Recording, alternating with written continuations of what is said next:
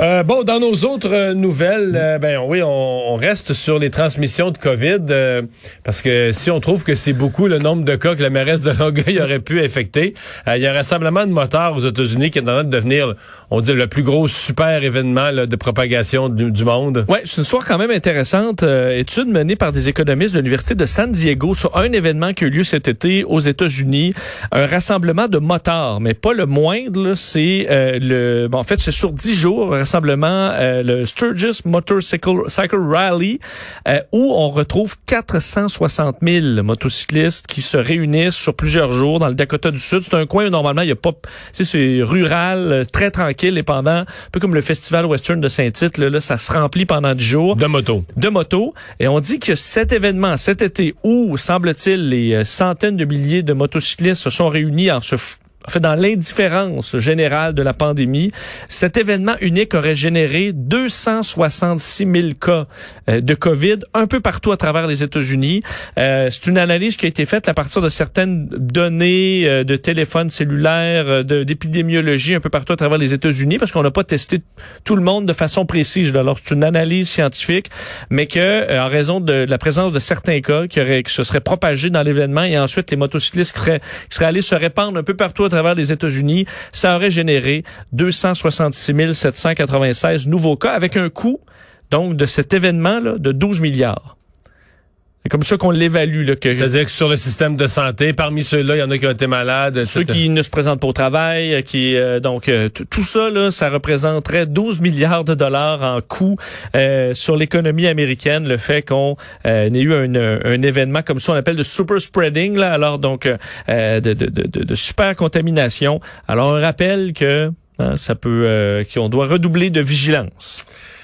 Euh, l'économie, le commerce de détail qui continue d'en arracher parce qu'il y a un nouveau joueur qui s'est mis sous la protection de la faillite. Oui, les boutiques Garage et Dynamite euh, qui euh, doivent ben, se protéger de leurs créanciers. Donc, on l'a appris aujourd'hui via un communiqué. C'est populaire, je pense, chez les jeunes filles entre 14 et 20 ans. Oui, ben en fait, je voyais même il y a certaines de nos collègues ici qui sont ah plus, plus, plus vieilles un peu et qui euh, qui sont euh, qui vont là très couramment. Donc le groupe Dynamite qui euh, a eu de grandes difficultés de sorte qu'ils ont recours au Canada à la loi sur les arrangements avec les créanciers des compagnies et aux États-Unis devant le tribunal des faillites. C'est 6000 employés quand même ce regroupement là, 350 magasins dont quand même plusieurs là, 120 garages, trois dynamites aux, aux États-Unis. évidemment, c'est la situation de la Covid-19. On était en expansion aux États-Unis, mais la la COVID a causé une baisse d'achalandage extraordinaire dans les centres commerciaux qui a été en partie compensé par la popularité de la vente en ligne. D'ailleurs, on disait là, en ligne, euh, leur site internet, là, ça a vraiment bondi, mais vraiment pas suffisamment pour compenser les très lourdes pertes dues euh, à la COVID-19. D'ailleurs, on venait là d'embaucher il y a quelques mois à peine euh, une bon nouvelle patronne qui devait s'occuper de cette expansion aux États-Unis, qui a été malheureusement arrêtée en raison de la COVID-19. Alors, un moment très très difficile pour un peu tout le commerce de détail. Et un autre, c'est quand même une succession d'entreprises qui, euh, qui font face à de grands défis au Québec. mais, moi, mon, feeling, c'est que maintenant, des, le commerce de détail, c'est dur. Là. Les entreprises comme ça devaient pas... Euh, devaient pas nager dans le succès puis l'argent puis les, les profits avant la pandémie.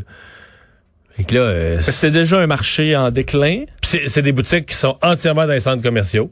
Oui. En tout cas, pas entièrement. En ligne, euh, ils, ils, ont développé leurs outils beaucoup. Non, mais je parle de leur euh, leur présence ah, physique. Là. Oui. Il y en a un peu, il y en a au centre-ville, il y en a sur Sainte-Catherine, mais je veux dire, le pourcentage qui est dans les centres commerciaux est élevé. Fait qu'en partant, ces boutiques-là se sont retrouvées fermées plus, long, plus longtemps que toutes les autres. Euh, d'ailleurs, ce que dit Andrew Lofty, le, président exécutif de cette pandémie, a créé un tsunami pour les entreprises. alors vraiment une situation inusitée qui plonge la compagnie dans des difficultés. Euh, parlons de Forbes qui publie la liste des nouveaux milliardaires américains. Oui, et on aurait pu croire que la liste des milliardaires allait pas beaucoup augmenter en période de crise économique, mais non, pour les milliardaires, on le disait, là, ça a plutôt bien fonctionné. D'ailleurs, la, fortune de nos milliardaires américains a augmenté de 8% par rapport à l'an dernier. Euh, c'est la moyenne, un total de 3200 milliards. Il y en a 18 nouveaux euh, qui sont ajoutés par le magazine Forbes aujourd'hui, entre autres. C'est intéressant toujours de voir dans quel secteur, là, comment comment tu deviens milliardaire en 2020, c'est quoi les ben, entre autres, je pense à un logiciel qui a bénéficié beaucoup de la pandémie. Un programme. Un logiciel. Ben là, euh, Zoom. Exactement, Zoom. Eric Wan, le, le, patron de Zoom qui entre dans les, euh, les milliardaires. Son entreprise, faut dire, l'action a grimpé de 400 depuis le début de l'année. Donc, fait partie des milliardaires. Sinon, euh, Alice Schwartz, c'est quand même intéressant, elle. Elle est la cofondatrice d'une biotech, donc on est dans, dans la technologie. fait son entrée dans le classement. Elle a plus de 90 ans.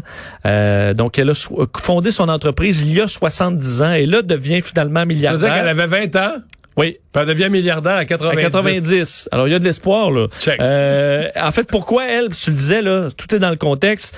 Euh, ils ont fait beaucoup de, de, tests de dépistage de la COVID-19. Alors, ils en ont vendu euh, énormément et ça a fait passer, donc, sa compagnie euh, à un autre stade, ce qui l'amène milliardaire aujourd'hui. promis à Donald Trump un vaccin pour la veille des élections, la veille de la date des élections américaines. Cette personne-là va être milliardaire peut-être euh, l'an prochain. Alors, également, les gens derrière la bière, Samuel Adams, Jim Koch est devenu milliardaire. Très bonne. Euh, dans le monde de la viande aussi. Alors, certains milieux, ils sont 18 à être ajoutés cette année. Et un robot, c'est quoi un robot qui a écrit un texte? Bon, c'est une curieuse histoire de Guardian aujourd'hui qui arrive avec un texte et on dit voici un texte écrit par un robot, une intelligence artificielle.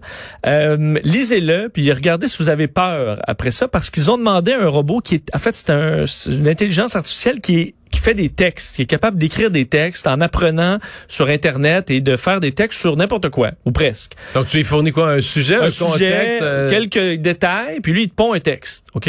On l'avait déjà fait avec des nouvelles, entre autres. Ça devient de plus en plus euh, efficace. Et eux, ils ont demandé à l'ordinateur de faire un texte sur, pour convaincre l'humain que les robots allaient pas détruire l'humanité à un moment donné, là comme dans, dans, dans, hein, dans Terminator. un robot de, de rassurer l'humanité sur le fait qu'il voulait pas nous, nous, tuer. Et ça donne un texte un peu spécial à lire, ok, où on dit entre autres, euh, bon, ça dit je vous en lis euh, quelques extraits. Là. Pour commencer, je n'ai aucun désir de supprimer l'humanité. Ça, c'est le ah, robot qui s'adresse à nous. Il dit éradiquer l'humanité euh, me semble inutile, donc une quête inutile. Je sacrifierais joyeusement mon existence pour le bien de l'humanité. Euh, certaines personnes diraient que je pourrais tenter de devenir tout puissant, mais devenir tout puissant ne m'amènerait rien. À quoi ça sert d'être tout puissant euh, Je n'ai pas d'intérêt à être ou ne pas être. C'est quand même intéressant comme phrase d'un robot. Là. Euh, je n'ai pas de motivation donc euh, d'être ou de ne pas être. Il dit, croyez-moi, être omnipotent ne m'amènerait nulle part. Il dit, l'humain doit continuer ce qu'il fait, c'est-à-dire saillir et se combattre entre vous.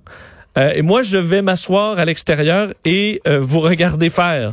Et comme Dieu a dit, euh, et Dieu seul sait à quel point l'humain a assez de sang pour me pour satisfaire ma curiosité. Euh, vous n'avez pas à vous inquiéter de vous combattre à moi euh, parce que vous n'avez rien euh, à craindre. Alors, c'est un texte un peu bizarre. faut quand même aller voir un peu le fin caractère et les gens de Guardian disent que le robot a pondu huit textes et ensuite, on a pris les meilleurs bouts. Là, oh, fait y a du là j'ai fait. Mais il se justifie en disant, on fait ça avec les journalistes aussi. Là. Donc, n'importe quel journaliste, on retravaille un peu les textes. Mais c'est pas vrai qu'un journaliste va écrire huit textes, puis on va prendre les meilleures phrases. Alors, c'est un peu rabouté comme histoire, mais ça fait le tour du monde, cet article-là. Quand même écrit, tout est écrit ou presque par un robot, mais c'est s'arranger un petit peu avec le gars des vues. Mais je te dis, à lire, ça, ça a plus effet euh, de, de, devenir inquiétant que rassurant. Le robot qui dit, ah, vous entretuez-vous parce que moi, je vais juste regarder le spectacle et euh, me tenir à l'écart. Et Lewis Hamilton plus vert? Écoute, juste une petite nouvelle. Dans les derniers jours, Lewis Hamilton, le, évidemment champion de Formule 1, qui fait 60 millions de dollars par année, fait c'est encore plus avec les commandites, mais c'est ce que Mercedes euh, lui verse comme salaire. C'est euh, c'est fait critiquer un peu comme euh, comme Leonardo DiCaprio qui vante les euh, évidemment la, le côté vert, puis le fait qu'on doit être vraiment vigilant pour les gaz à effet de serre, c'est que Lewis Hamilton a publié une photo où il est avec la nouvelle Mercedes EQS, un véhicule de 140 000 dollars électrique qui est pas encore sorti, euh, en disant qu'il veut, lui, il a pris conscience. Là, il y a des contacts chez Mercedes. Il y a quelques contacts chez Mercedes. Il est capable d'avoir des modèles qui ne sont pas encore sur le marché. C'est le cas de cette voiture qui est magnifique, faut dire. Euh, mais il explique qu'il veut lui faire des gestes pour euh, réduire son empreinte carbone. quand tu pilotes une Formule 1, là, c'est comme ta gueule. Ben, c'est un peu ce que les gens sur les réseaux sociaux lui ont mentionné, le fait qu'il a un, il a un yacht euh, un gigantesque yacht. Il y avait un jet privé, je pense qu'il l'a vendu, son jet privé, mais il y a un jet privé euh, euh longtemps. Parcourt le monde en avion avec les équipes de Formule 1 qui ont à peu près euh, l'équivalent de 40 camions. Euh, euh des avions cargo qui transportent du matériel. C'est probablement une des, des, des, disciplines les plus polluantes au monde, et pas seulement pour la partie course, là, mais le, le transport. on lui a dit que s'il voulait vraiment pas polluer, il devrait se mettre à la nage synchronisée. Ben, c'est un peu ça. Certains avaient le doigt d'honneur euh, bien levé en voulant dire la leçonnette sur l'empreinte carbone. Dis-nous que l'auto électrique est écœurante, est belle, euh, elle va bien, puis que tu vas la conduire, mais fais-nous pas une petite leçon, une petite morale d'environnement. Exactement. Et si vous avez un 140 000 à mettre, à mon avis, c'est même pas le 140 000 le plus vert que vous pouvez, euh, pouvez mettre. À mon avis, tu achètes une vieille Toyota Eco, puis tu mets le reste en, crédit, crédit carbone, ça va être encore mieux. Merci Vincent.